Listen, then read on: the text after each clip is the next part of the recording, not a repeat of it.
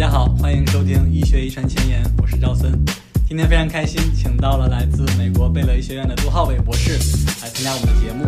浩伟目前是分子遗传学系 James Lapsky 实验室的博士后，但是即将进入美国医学遗传协会的分子诊断项目，成为一名美国的基因检测医生。欢迎浩伟。谢谢赵生，很荣幸能跟大家一起来探讨医美国的医学遗传检测产业，啊、还有这个项目。你来德州已经大概有十年了，那首先简单介绍一下自己的求学经历吧。我是国内的本科，然后来这边二呃一五年来的安德森读了一个两年的硕士项目，然后直后面直接来贝勒呃读了人类遗传遗传学的 PhD。毕业之后在这边在原来的实验室做了一年的博后，今年申请到了这边嗯检验遗传学的 fellowship，明年夏天六月份会去继续在贝勒做这个遗传检检验的一个训练。那看来你在进入这个项目之前，已经有了非常丰富的人类遗传的，尤其是科研方面的经历。那你在从硕士到 PhD 整体的研究方向和兴趣主要是哪方面？我在硕士期间做的是单细胞测序做的肿瘤的进化分析，啊、然后在博士的时候，嗯，做了罕见病的分析，主要是嗯生物信息学的嗯 pipeline 的开发，开发基因拷贝数的检测的手段。我觉得我的兴趣非常的 general，没有说具体的某种疾病，就是想了解每一种啊、突变啊、会对人的健康造成的这个呃影响，啊、然后同时也想啊、把生物信息学的一些方法应用到实际的检测当中，啊、所以博士毕业之后就想通过啊、这个项目来进一步啊、加深这部分的一个经历和工作吧。我们知道，大部分呃 PhD 在毕业之后都会选择做很多年的博后，再去申请申请基金，来去高校申请教职，或者是进入产业界、进入公司去做一些职能性的这些工作。但你选择的路是参加了这个更贴近临床的这种基因检测的一个培训项目。那么这个培训项目主要的培训内容是什么呢？LGG 全称是 Laboratory Genetics and Genomics，它是美国医学遗传学资质委员会下的一个子专业，主要训练你在两年的时间里训练你做一个第三方检验，比如说呃分子技术以及染色体 cytogenetics 的检测技术，染色体组型分型的一个技术，包括了呃怎么样做这个实验。以及后期这个结果，啊、怎么样解读，啊、还有啊、每种技术它的优点、优缺点，同时还会包含一些罕见病或者遗传病的一些基本的医学医学方面的知识，比如那些啊、基因突变会导致这个遗传病，嗯，最后就是会有一个嗯呃 board exam 啊、类似于检检测一个大考，考你所有对这些知识的掌握程度。啊、通过这个考试之后，你就可以在这个第三方检验实验室做知道这个呃基因检测。你刚才所说的要做一些实验，是指就是比如说染染色体核型，你要亲自去把写图片儿放到显微镜底下制作这个图片吗？会，嗯、就嗯，你会跟一些呃专门做这些呃色体分核型检测的嗯、观察他们怎么做，但实际操作可能会很少，呃，主要是要了解这个流程，以便于你后后期对这个结果结果的一个假阳性、假阴性的一个理解，就是因为你在最后出报告的时候需要啊、对这些结果进有一定的了解。那在二代测序的这个检测里，你要负责去学习文库的制备这些实验的这些内容吗？嗯，也会整个流程走一遍，但上手操作应该就很少，主要就是观察啊，它呃怎么操作，以及中间可能出现的一些差错啊啊，帮助啊后期进行 troubleshooting 啊，对。所以等于是一方面是整个实验室的质量控制，一方面是实验就是检测结果的这种解读。对，最主要的是解读，也包含 QC。那么在经过这个培训之后，获得了这个美国医学医生学会的认证之后，接下来的职业发展路径大概是什么样的呢？你可以去任意的第三方检验实验室当一个 director，然后你日常的工作就是处理这些实验室的报告，你要呃分析这些，你要解读这些报告，然后最重最关关键的是你有一个签字的一个权利。这是代表你认可了这个结结果，以及你会对这个结果最后担责。通俗来讲，就是如果这个结果不准确，你是要承担责任。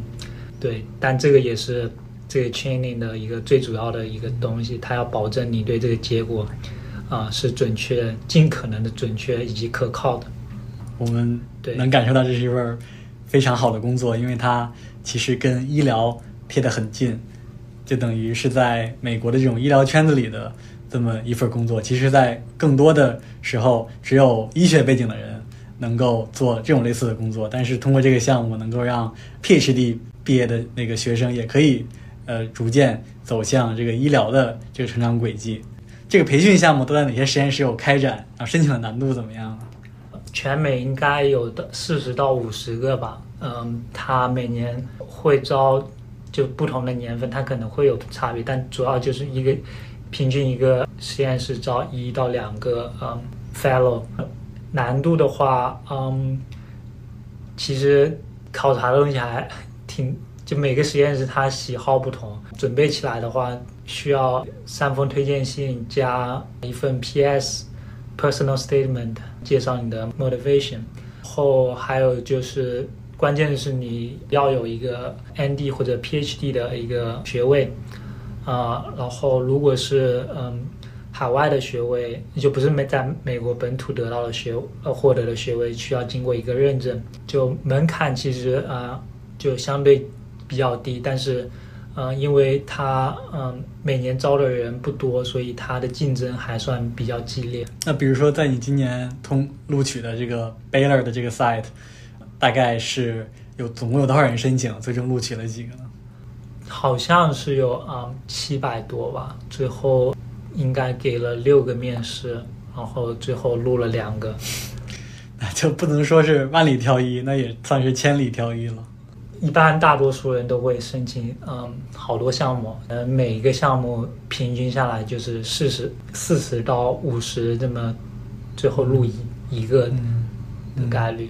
那你觉得在面试之前的过程，其实从你说的七百到六的这个过程，就主要由你提交的这些材料和简历来进行筛选？对，主要看呢就是你的之前的研究跟检验的一个相关性，通过你的 CV，通过你的啊个人陈述来尽可能的让嗯这些嗯主管的这个了解你的背景，对这跟这个项目有多契合。嗯，这个东西很难量化，因为大家都都申请这个项目，大多数都会有相对的一个就有类似有相关的经历，所以有的时候也靠一点运气。运气就是他们这个项目啊，可能比如说他们需要做微生物相关的背景的，然后你的研究刚好就是有这这部分的，他可能就会想啊面试你。或者说你之前刚好做过 cyto 的，然后他们呃实验室刚好缺这部分的，他可能也会对你比较感兴趣。就总的来说，这个随机性也是蛮大的。那进入面试之后，面试的过程大概是什么样的呢？啊，面试一般是呃是两部分，先是做一个 presentation，一般是呃二十到呃四十分钟的一个 presentation，之后就是跟每个 director。嗯，进行半个小时的聊天。Presentation 是是所有的人坐在一起听你做 presentation。对对，有点类似于学术 seminar，就是学术研讨。讲的更多的是你的科研的这种工作。对对，嗯，也会有一些会要求做一部分嗯自我介绍，然后你的为啥你会申请，嗯，但大多数大多部分还是研究经历。会有一些技术问具体技术问题的提问吗？会会，嗯，就比如今年面试的时候就有会问，啊，你们用了什么什么程序做你的长读书的分析？会有非常细的这些，嗯，就反正你你在学术研讨会上会问到的问题，基本上在这个呃面试中也会有可能会被问到。但更多的可能是偏技术的，反而他们对你的科研的那部分，因啊不那么感兴趣，因为他们嗯并不那么偏技术研究。对，我们知道，在比如说在教职的这种面试里，也是有类似的这种聊天的这种场景，就是一个即将一个申请教职的科研人员会跟系里所有老师聊天，他们互相之间会探讨未来可能的合作的这些方向。那么，比如在这个你的这个面试里，这种聊天更多的是，也是像教职的面试一样，是双向的，互相去交换信息，还是更多的是单向的，是考察你是否，因为这更多的是一个临床的这个工作。更多我觉得偏单向吧，因为你在 training 这个过程中，主要是他们呃训练你，呃很少的机会你可以提供额外给他们，除非像我说的，可能他们需要。啊，你这方面的经验，这会对你有加分，但不是说必须的一个东西，所以更多它是单向考察他们对你的一个接受程度。嗯嗯，对。你觉得在你准备的过程中，以及整个面试的过程中，有什么是你觉得自己做的比较好的地方吗？面试就是尽可能的让大家知道你会做过哪些东西。我觉得这是反而是，嗯，是我 presentation 的时候可能没有太多展示这部分，可能更多的 focus 到了，就是关注到了我的更偏基础方面。所以他们会更重更关注你的技能，而不是你的研究的本身的内容。对对对，可能他们会有一些会感兴趣，但他们更关注的是你掌握的这些技能，嗯，因为他毕竟只有两年。的一个训练，很多技能你可能只能浅尝辄止，所以他们希望你本身是带着经验过来的。那像跟你一起，无论是申请还是面试的这些人里，因为你已经做了，呃，在申请的时候已经做了大概有半年的博士后的工作，那么你觉得如果是一个 PhD 刚毕业的申请者跟一个有博后经验的申请者，他们会有很大的这种挑选的上的这种优势吗？嗯，当然会有，因为你 PhD 可能没有你你做的项目纯粹是为了你当时的那个 project 做，但是你做 postdoc 或者你在临床实验室的实习就会跟他们的更相关一点。就如就在你的实验室，毕竟还是做研究为主，所以它可能会有相关的技术，但不是那么呃偏应用一点。但博后不一样，你可以做。取决于你找的呃实验室，你可以做更应用一点的。还有一个，这个对留学生特别重要是，你在美国的合法身份，就是它是三年的一个或者两年的一个 program。你一般你 PhD 毕业，你用的是这边一个嗯 F1 的 OPT 的一个签证。呃，如果这个在你的签证或者你的 OPT 不能 cover 整个 program。他们可能只能 offer J 的啊 visa，啊，这个会非常程非常大的程度影响这个 program 能不能录取你，因为他们一般不 sponsor 啊这种 visa。所以，如果你的 OPT 已经用了两年了，再申请这个项目，其实就会涉及到一个 OPT 的时长不够的一个问题。对，所以就得在毕业之后，争取一年之内尽快去申请这个项目。对对。就最最好是一年之内能够尽快申请到这个项目，这样就不会有这个签证的一个考量。对，你刚才提到临床实验室的实习，那么你会建议想申请这个项目的人会考虑就是在毕业之后先去 Baylor 或者其他的这种诊断实验室实习，再去申请这个项目吗？我非常推荐能有这个实习，嗯，就一方面。一般这种实验室，它的 director 在这种实验室诊断实验室实习，你会接触到这些 director，他们可能是你未来申请这个项目的一个决策的，或者说有一部分决定权的人，所以让他们更了解你，可以很大程度的帮助你，嗯，得到面试。还有一个就是你你的这些经验，嗯，可以让你在其他的刚毕业的 PhD 里面比较特殊。还有一个申请跟跟类似于博士申请 PhD 申请有一个很很管用的就是套词，你可以跟你感兴趣的导师进行提前的一个沟通，让他了解你，这对申请帮助很大。类似的，在这个申请这个临床项目里，你也可以进行套词，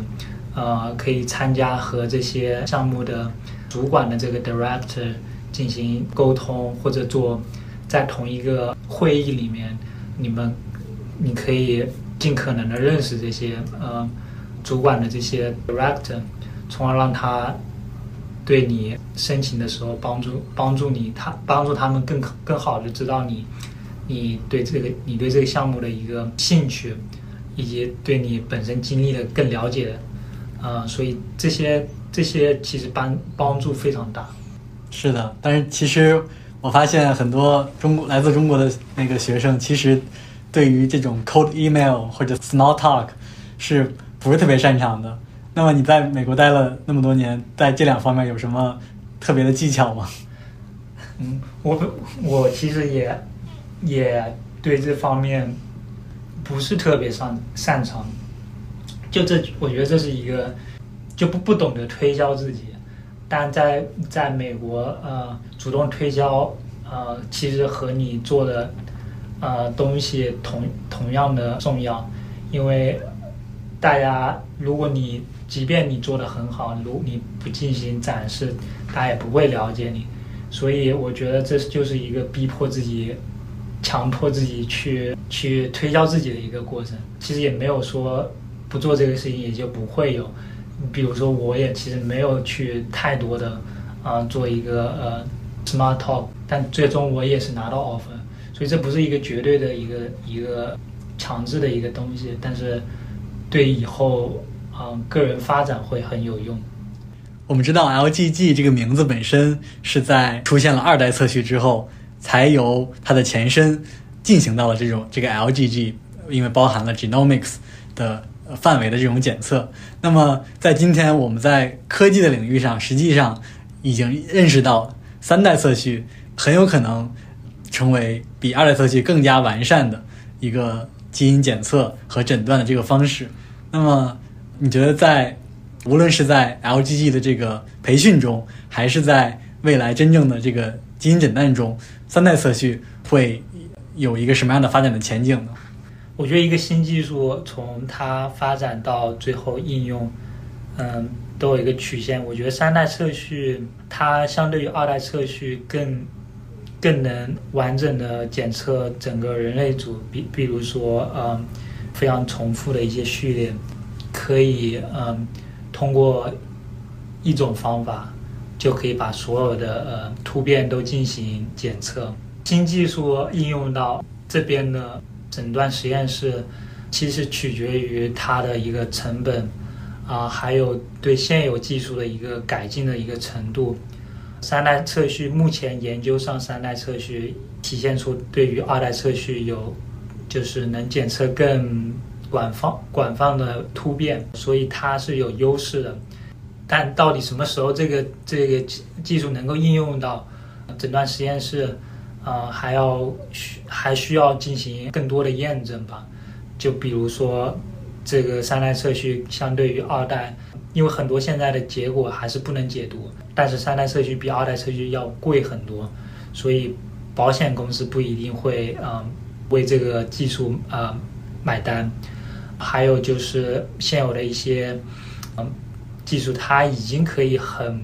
很高效的检测出某一种特别的突变，但是你三代可能非常的 general，就你所有的突变都能检测，但相对的你对某一种的突变它的检测检出率反而没有已经现有的更好，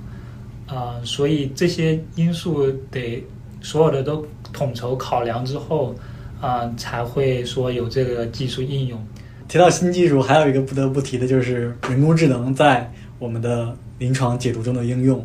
因为我知道，在作为那个诊断实验室的，比如说二代测序的解读过程中，其实最多的时间都花在了表型的比对上。你要去通过这个患者的表型跟你这个候选基因相关孟德尔疾病的表型来进行人工的这种比对，来判断这个有多大可能性能解释这个患者的表型。那这个其实也是学术界一直在大家在努力去做的，自动的去给每一个基因针对这个患者的这组表型一个自动化的这种排序。那么这种人工智能这种排序，在目前的诊断实验室里已经可以信赖到什么程度？或者你觉得这样这个能能否最终实现一个不依赖人工的自动化解读？我们离这个点还有多远？我觉得，嗯，从目前的就一开始就是从 ChatGPT 刚出的时候，新英格兰啊、报道了利用啊、这个 ChatGPT 啊、进行一个辅助的呃诊断，它能够帮助到啊、病人找到一个人的医生不能给出的一个啊、特别罕见的一个诊断结果，或相比于人，像这些大数据基于大数据的这些模型，它可以更好的就是帮助找到这些罕见的一些诊断。我觉得这是这优势是存在的，但还是回归到这个新技术到应用上，这还有目前还有很多的障碍吧，比如说你说的排序，目前它是一个非常快快速发展的一个领域。嗯，每天可能都会有新的突变或者新的表型跟这个疾病进行一些关联。怎么样让这个模型能够实时的更新这些信息，以及未来这些大模型普遍应用之后，对于你本身的一个就是现有的知识的一个，因为这些模型本身目前还不能产生新的知识，还是需要靠人来产生这个知识。所以，如果大家都用这个模型之后，会不会这这些东西就停滞了？我觉得这些东西还是值得呃期待，但是我觉得持比较保守的态度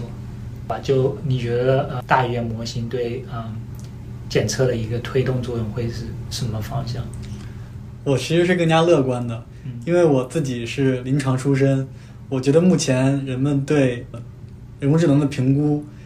有的时候有点过于苛刻了。这个苛刻的原因可能是在于人们低估了人类在临床诊疗中犯错的这种概率，因为无论是在临床操作、内外科临床操作，还是基因检测中，人类都在犯大量的错误。我相信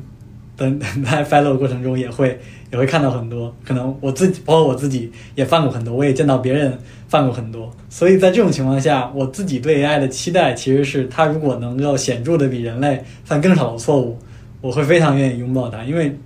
因为人当然会害怕害怕 AI 会犯错，但是但是总有那些倒霉的情况，你会遇到无论是犯错的人还是犯错的 AI，所以